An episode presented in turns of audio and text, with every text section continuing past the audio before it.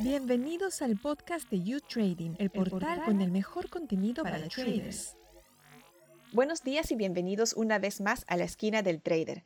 En esta edición tenemos como invitado a Jorge Ufano, Bienvenido, Jorge. ¿Qué tal? Un placer. Jorge es español, gestiona un fondo de inversión y también gestiona carteras y patrimonios. Actualmente trabaja en un fondo de inversión llamado GPM Acción. Jorge también es director desde hace varios años de un blog que seguramente conocerán. Se llama Clases de Bolsa. Cuéntanos, Jorge, ¿cómo surgió Clases de Bolsa y cómo ha evolucionado en estos 14 años? Pues clasesdebolsa.com nació en el año 2007 en una temporada en la cual, bueno, se empezó a poner de moda YouTube. Yo había acabado la carrera como un año antes, me había licenciado en económicas y estaba trabajando, bueno, en una entidad financiera. Conocí allí lo que era el mundo del análisis técnico porque había una lista que me hice amigo de él y, bueno, hablábamos un poco de, de cómo de cómo era este mundo, ¿no? Entonces comencé a estudiar análisis técnico y a la vez que lo estudiaba, eh, lo que hacía es que impartía, bueno, vídeos gratuitos o cursos gratuitos en la web, y luego algunos también de pago, y me servía para, por un lado, profundizar en mi aprendizaje y por otro lado también para escribir artículos que íbamos escribiendo de análisis al principio,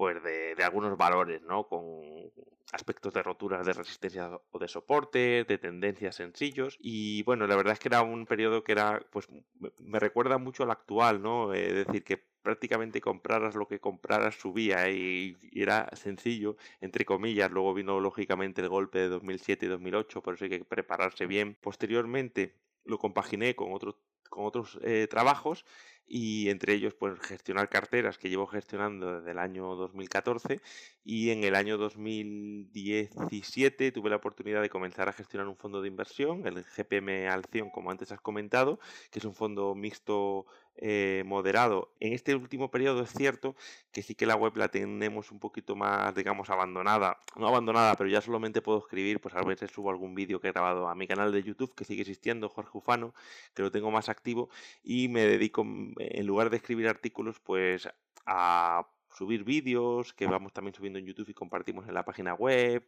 y algún artículo muy de vez en cuando porque es que la gestión profesional de un fondo activo como es mi caso que es de autor y lo gestiono todo solo, pues te hace realmente tener muy poco tiempo para otras actividades. Y es muy interesante esto que me cuentas de, tu página. Parece que refleja un poco esta, esta la moda, ¿no? Que hemos dejado atrás la era de los blogs y ahora estamos todos en la era de YouTube. Y de hecho hay mucha gente interesada en bolsa que acude a YouTube a formarse. Sí, hay que tener mucho cuidado. Eh, a ver, yo lo empecé los, los, dos a la vez y yo creo que soy la primera, el, el, en el 2007 el primer vídeo de bolsa, eh, en, en, castellano al menos, eh, tanto en Latinoamérica como en España, que, que habla, ¿no? Que es un vídeo del 2007, que fue un curso que me acuerdo que era de aquella YouTube solo te dejaba 10 minutos subir un vídeo, eh, porque estuvo así algunos años, ¿no? Supongo que, claro, la tecnología no era la misma y la capacidad en la nube o en la red, no creo que hubiese nube de aquel entonces, pues era muy limitada. Entonces, me acuerdo que eran 10 minutos y que cuando, cuando empezaba incluso quería ser muy perfeccionista y recuerdo que el primer vídeo igual tardé en grabar esos 10 minutos 10, eh, 10 horas o algo así, ¿sabes? O sea, me equivocaba, repetía, iba para atrás, iba grabando de 20 segundos en 20 segundos, que ahora me escucho y parezco un robot. Entonces ha evolucionado tanto realmente lo que es el mundo de YouTube que hay que tener cuidado. Yo creo que no, no todas las personas están capacitadas para, para enseñar y para dar formación financiera y sobre todo bursátil. Ahora parece que es fácil porque todo sube y casi cualquier estrategia, antes lo comentaba, parece que puede tener éxito y que es una manera fácil de ganar dinero en los mercados. Yo acudiría a, eh, profesores o formadores que tuviesen un tras récord auditado, que estén gestionando un fondo de inversión, eh, si es en Estados Unidos que estén gestionando un CTA, por ejemplo, o, un hedge fund o un fondo, es decir, personas que realmente de una manera profesional han estado en el mercado y que tienen un método contrastado, que te enseñan además del método las estadísticas que han tenido, o bien en su tras récord o bien con algún tipo de programa eh, que, te las enseñe y saber quién te está enseñando. Yo creo que es fundamental a día de hoy para los que nos estén escuchando que, desean formarse, da igual que sea incluso en criptomonedas o, en, en comprar acciones, futuros, opciones, porque creo que el mercado tiene como dos caras, ahora estamos como la parte buena en la que parece que todo es sencillo y va a llegar un momento tarde o temprano, es imposible saber cuándo, pero llegará en el que va a ser al revés, que parece que esto es muy complicado y que lo único que uno hace es perder dinero porque compre lo que compre baja, ¿no?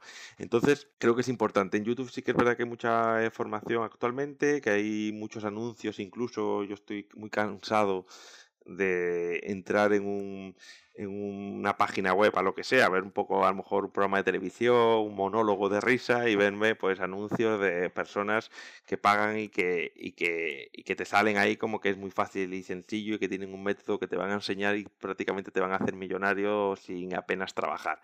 Yo creo que no. Eh, esto, yo huiría porque lo más lógico es que a medio plazo acabemos casi sin dinero y, con, con la cuenta vacía. Y Jorge, algo que llama mucho la atención de tu perfil es tu pasado como jugador de póker. Tú jugaste profesionalmente, eh, incluso te mudaste a Reino Unido para poder moverte mejor en este sector y de ahí pasaste a la inversión. ¿Tú dirías que este es un salto poco común o que es algo, una evolución natural, pasar de jugador de póker a, la bolsa? Yo creo que es una evolución muy natural, es decir, em, creo que los, los grandes jugadores de póker serían todos magníficos traders y magníficos inversores. Yo estuve como profesional desde el año 2012 al 2014. Eh, mi, mi, profesión y mi trabajo en, eso, en ese periodo era jugar al póker. También es verdad que el póker ha mejorado mucho en los últimos años y cada vez es más difícil ser un jugador ganador consistente.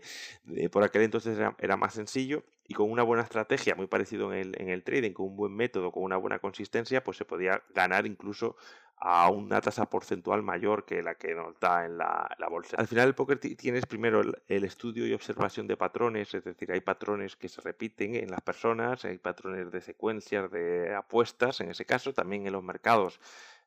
Mi método, por ejemplo, se basa en localizar patrones y pautas estadísticas que se han repetido en los últimos años, eh, cuantificarlas estadísticamente, sacar unos ratios y a partir de este momento de cara al futuro, intentar que cada vez que se produzca ese mismo patrón en el mercado, operarlo de la manera que es óptima e intentar beneficiarme de ello, con, lógicamente, no un acierto del 100%, porque si no sería, vamos, no hay pauta que tenga un acierto del 100%, ¿no? Igual que si juegas al póker no hay farol que gane un 100% de las veces o no hay una mano que pueda ganar siempre ante un rival, ¿no? Pero a largo plazo pues acabas teniendo eh, beneficios o un beneficio medio positivo por operación. El póker Texas Hold'em es el que estamos hablando, el que son dos cartas, el que está ahora muy de moda, ¿eh? no, no el antiguo de 5 que es un poquito más aleatorio, pero el de dos cartas tiene mucha amiga, mucho metajuego, mucha adaptabilidad, también es importante como el mercado y en un entorno, por ejemplo, de una partida de póker, con el tiempo los adversarios se van adaptando a tus estrategias. También en el mercado hay estrategias que a lo mejor funcionan muy bien, pero cuando yo ya sé que tú sabes, que yo sé, tienes que llegar, eso es lo que yo digo, el metajuego, ¿no? Es decir, a lo mejor una rotura de soporte, pues en un mercado que es muy, muy virgen o un mercado en el que no hay mucho eh, inversor institucional, pues, pues se cumple bastante bien y con una probabilidad alta, pues a lo mejor tienes un acierto, ¿no? De operar esa pauta, simplemente de, de comprar una, en una resistencia a un soporte, por ejemplo, compramos en una resistencia justo cuando está el valor en máximos del último año y lo vendemos cuando sube un 10% con un stop de un 10%, por ejemplo, esa estrategia que me acabo de inventar así sencilla. Pues esa estrategia probablemente en un mercado virgen pues funcione perfectamente. Pero claro, en un mercado en el que ya yo ya sé que mucha gente va a comprar ahí o que van a vender con un stop loss cuando rompe un determinado soporte, pues a lo mejor si tengo un capital determinado puedo yo incluso estimular que, que eso se produzca y poner una orden grande de venta, un paquete, un volumen importante para que se toque ese nivel de soporte en el que yo sé, casi como jugar con cartas marcadas, que hay muchos inversores que van a tener que soltar y van, que van a vender ahí. Una vez que ellos venden, baja 1 o 2% rápido porque saltan todos los stops en cascada y posteriormente pues lo que ocurre es que yo compro un poco más abajo y doy una vuelta, ¿no? Y el mercado vuelve al mismo sitio y he hecho saltar todos los stops. Eso sería una, adaptabilidad, es una estrategia que un mercado virgen, a lo mejor vender en un soporte con un stop justo debajo del soporte está bien, pero si el mercado va interaccionando y se va adaptando y entramos en el metajuego de otros que saben que yo sé que en un determinado punto está bien salir, pues al final acaba una estrategia que es positiva o una orden de venta que se supone que nos está protegiendo a no hacerlo. Esto es un ejemplo de esos niveles de metagame que le digo metajuego que está muy metido también en el mundo del póker, que también ocurre, ¿no? De Si yo faroleo mucho, pues los rivales van a saber que yo faroleo mucho y mi estrategia óptima ya no va a ser seguir faroleando, va a ser empezar a jugar solamente y apostar cuando tengo buenas cartas. Porque entonces ellos se van a adaptar posteriormente y van a pensar que yo tengo buenas cartas y tengo que ir cambiando. Esto es un poco, estas dinámicas también ocurren en los dos mercados y tenerlas en cuenta es importante. Y ahora con las nuevas tecnologías, bueno, todo ha hecho más fácil y puedes jugar al póker desde tu sofá. Eh, gracias al póker online, ¿no? que se ha popularizado mucho. Sí, ya de aquella, yo era un jugador eh, online, yo era, yo era profesional, me gustaba mucho ir a, torneos porque tiene la parte de, de casi que ves a la deportiva, es decir, cuando tú vas a un torneo de póker eh, a jugar con otros jugadores, pues eh, tienes esa parte un poco deportiva, ¿no? Que, bueno, tienes la, televisión, los periódicos te entrevistan, los blogs y, y, además que hay un ambiente muy bueno, ¿no? Que luego te eliminan y te puedes ir a tomar una Coca-Cola o ir a comer con algún jugador que sabes que es afín, a lo mejor le gusta la inversión hablas de manos con ellos y al final el ambiente es muchísimo mejor que la frialdad que es jugar en vivo. Pero de aquel entonces ya, desde el año yo creo que más o menos 2008, 2007, se empezó a jugar en internet con fuerza y claro, en mi época 2012-2014 los jugadores profesionales tenían que jugar en, internet porque en vivo es mucho más bonito, es mucho más divertido, pero al cabo de un año acabas jugando muy pocos torneos. Y, igual que ocurre en bolsa, cuando haces muy poquitas operaciones o en un periodo corto, pues puedes perder dinero aunque seas el mejor gestor del mundo, eh, pues también ocurre en, en Si al final acabas jugando al año porque solamente juegas torneos que vas viajando por el mundo a encontrar los 30, 40 torneos, pues incluso el mejor jugador del mundo de póker en 30, 40 torneos puede, puede quedarse sin ganar dinero en ninguno de los 30. Sin embargo, cuando en online pues yo jugaba a lo mejor 2.000, 3.000 torneos al año con 2.000, 3.000 torneos, pues es más fácil que si eres bueno acabes todos los años con ganancias. ¿Dirías que jugabas todos los días el póker online? Eh, todos los días no, yo me lo tomaba como un trabajo. Jugaba sobre todo los domingos, eso era un poco la faena que había, porque los domingos es el día que hay los torneos más grandes, donde juegan sobre todo muchos que no son profesionales y se montan los, torneos más grandes en internet, por lo tanto el domingo había que jugar, lo cual compaginarlo con la familia pues ya era complicado. Y luego, pues a lo mejor en total jugaba unos 5 días a la semana. Y, y, al final, lo malo de jugar torneos es que no sabes cuándo vas a acabarlo. Se supone cuanto más eh, tarde acabes de trabajar mucho mejor, porque has llegado más lejos en muchos torneos, ¿no? Y había días que a lo mejor empezabas a las 4 de la tarde y acababas a las 4 o 5 de la mañana. Entonces era como una maratón larga que tenías que estar además concentrado durante todas esas horas y que exigía mucho esfuerzo, mucho esfuerzo mental. Y, y pero era un trabajo, ¿no? Bueno, como otros trabajos que, que requieren esfuerzo mental. También actualmente como gestor eh, tengo inversiones en tanto en Japón como en Europa como en Estados Unidos y al final tengo que estar pendiente de mercado casi de madrugada, por la mañana, por la tarde y, analizando muchas variables en, en, poco tiempo, intentando mejorar los sistemas, metiendo las órdenes de compra, de venta cada vez que me da una operación y eso también te exige mucho eh, mentalmente, ¿no? Así que también en ese sentido fue un entrenamiento. Lo que te iba a decir era justamente que ahora también se puede eh, invertir en bolsa desde tu sofá con tu celular gracias a aplicaciones como, como Robinhood o la misma Revolut. Eh, ¿Tú qué opinas? ¿Debería ser tan fácil poder asumir grandes riesgos? Bueno, yo, a ver, estoy a favor de que, de que las personas, eh, bueno, pues si, si alguien quiere invertir en los mercados una determinada cantidad del dinero que él mismo ha ganado con su esfuerzo y piensa que es la mejor decisión, pues oye, perfecto. Ahí es verdad que muchos productos apalancados.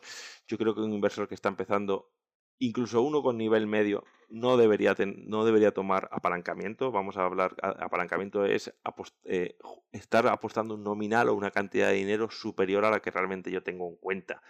Realmente es cierto que es una cosa relativa. Si yo tengo 100.000 euros de mi, de mi, en, mi, en mi cuenta, en mi, en mi banco, de mis ahorros de toda la vida, imaginaros si abro una cuenta en un broker con 2.000 y apalanco por 5, es decir, estoy haciendo apuestas de 10.000 en total, ¿no? En toda mi cartera, en unas cuantas opciones o futuros, lo que esté comprando, pues realmente sí, en el broker estoy apalancado por 5, es decir, con que pierda un 20% de mi inversión en el broker me van a pedir más garantías o me van a decir que tengo que cerrar pero a nivel general no estoy apalancado. Tengo 100.000 euros en el banco y estoy operando por 10.000 en, en, la cuenta. ¿no? Entonces, mientras alguien haga eso, es decir, meta una pequeña parte de sus ahorros en el broker y lo utilice para operar, pues está bien. El problema que ocurre, también ocurre en, eh, también ocurre en, otros otros negocios, vamos a decirlo así, es cuando alguien, pues porque va perdiendo por lo que sea y quiere recuperar pronto, mete más dinero en el broker del que realmente se puede jugar y además lo mete apalancado. Como inversor profesional no utilizo, por ejemplo, Robinhood, pero sí que he escuchado que se ha como gamificado mucho el mundo de los, de los brokers, ¿no? Que te ponen pues, como si estuviese jugando un videojuego. Ah, pues globitos cuando aciertas. A ver, yo ahí yo creo que ahí sí ir un paso más, ¿no? Es cierto que es un poco la forma de llegar a la gente más joven, que está un poco acostumbrados a eso, pero creo que no se debería frivolizar y con, con, el dinero, porque por cada persona que sí, que le salen globitos, luego pues te lo salen pinchados o explotados cuando pasa un determinado tiempo. Creo que esto es algo serio, que es algo que deja muchas víctimas por el camino, eh, gente incluso se ha suicidado por ello, pero y gente que ha pasado problemas económicos y que hay que tomárselo así, hay que tomárselo de una manera seria. Cada vez que uno abre una operación tiene que tener un, saber que tiene un máximo que puede tolerar perder tiene que saber cuál es esa pérdida máxima, tiene que intentar diversificar lo máximo posible para que una mala gestión de una operación o una mala suerte de unas cuantas eh, operaciones seguidas que tienen mucha correlación entre sí no nos dejen fuera y lógicamente lo que tenemos que hacer es, estudiar y, y, saber y tener un método bien claro, bien testeado para que mientras todo vaya según el método nos dice, pues perfecto. Y luego, como bien decía, y eso antes explicaba que el póker me, ha enseñado mucho, nunca, la palabra que se utiliza en póker es tildarte, es decir, nunca intentar recuperar rápido porque has perdido. Eh, el mercado tiene sus tiempos y, bueno, pues las malas rachas existen y lo que hay que hacer es tener paciencia y aprender mucho y, cuando tenemos esa sensación de que queremos recuperar rápido, que casi nos pica el cuerpo, pues salir a, a correr a la calle, a dar un paseo, a ver a la familia o hacer otra cosa y levantarnos rápido y marchar porque esa decisión a largo plazo también es positiva. Muchísimas gracias, Jorge. Ha sido un placer tenerte en este programa. Gracias a vosotros.